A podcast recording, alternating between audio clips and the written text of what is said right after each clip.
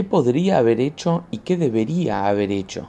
Muchas veces nos encontramos angustiados por cosas que podríamos haber hecho y cosas que deberíamos haber hecho.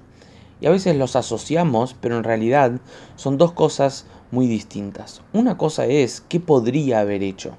Por ejemplo, hoy en día el Bitcoin está a casi 50 mil dólares y hace un par de años estaba solo un dólar. Y uno dice, la verdad podría haberme comprado Bitcoin y qué sería de mí hoy.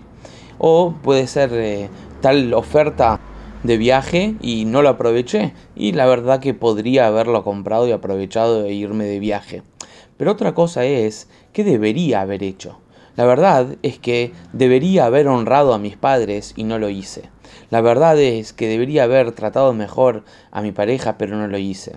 La verdad es que debería haber mejorado como judío y mejorado mi relación con Dios, pero no lo hice.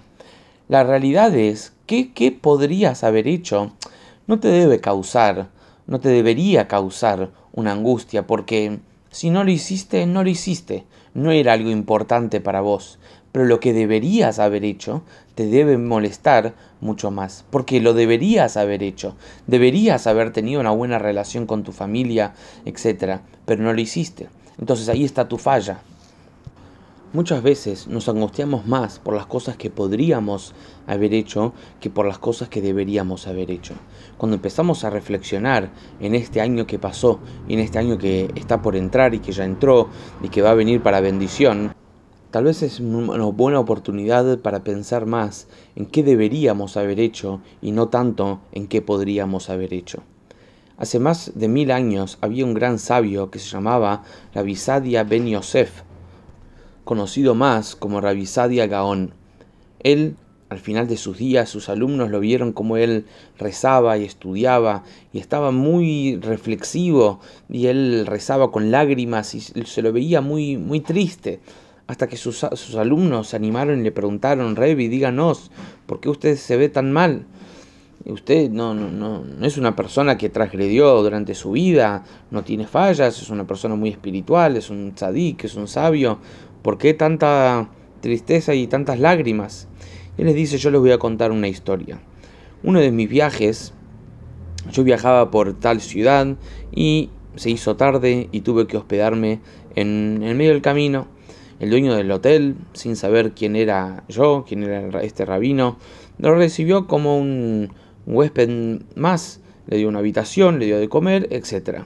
A los pocos días uno de, la ciudad se enteró que Rabisadia Gaón estaba hospedado en su ciudad, en esta ciudad. De repente todos vinieron, se acercaron, pidieron bendiciones, había filas y todos se reunieron para escuchar sus sabias palabras, etcétera, etcétera. Y el dueño del hotel dijo, wow, yo tengo el mérito de tener a Rabisadia Gaón en mi hotel y no, yo no sabía. Y lo empezó a tratar mucho mejor, le dio cambio de habitación, le dio todas las comodidades, lo sirvió, lo sirvió, lo atendió como un rey, etcétera, etcétera.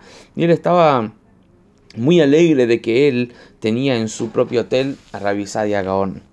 Cuando Rabisadia se está por despedir, a los pocos días, el dueño del hotel se le acerca llorando con lágrimas, pidiéndole por favor, perdóneme, perdóneme. Y Rabisadia le dijo, ¿cómo pedir perdón? Me trataste como, como un rey, con todos los lujos, no, nada que pedir perdón. Y el, el hotelero le dice, si yo supiera quién usted era, lo debería haber atendido mucho mejor desde el comienzo.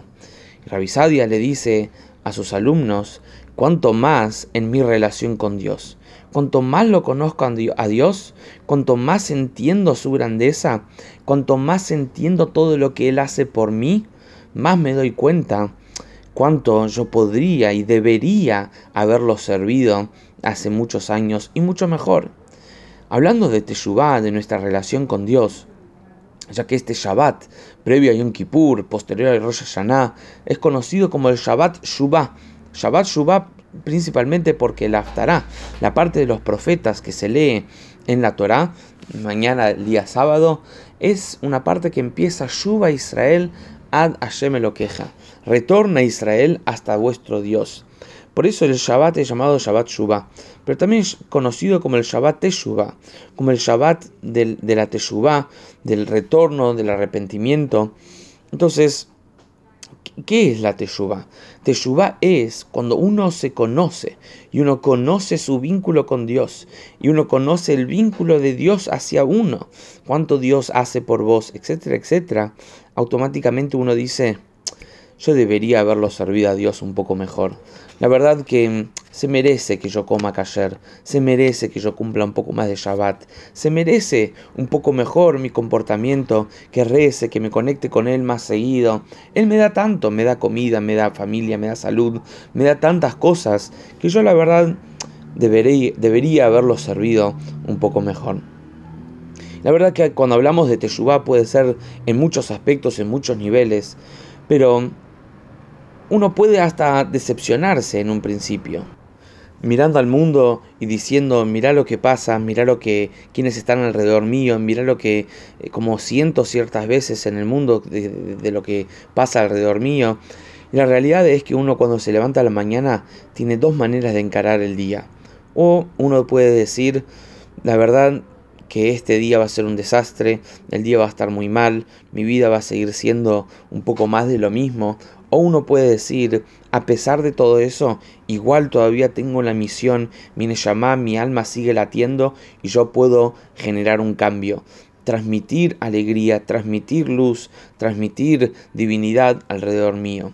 Eso es Teshuvah en la práctica. Cambiar la manera de cómo uno se ve y cómo uno ve alrededor suyo lo que pasa y uno dice, la verdad que yo debería servirlo a Dios un poco mejor y mejorar mi relación con Él. Y cuando hablamos de Teshuvah, a veces uno dice, ¿será que Dios me va a perdonar? ¿Será que Dios me va a mirar hasta? ¿Será que seguramente Dios está muy enojado conmigo? ¿Qué puedo yo hacer para, para mejorar mi relación con Dios?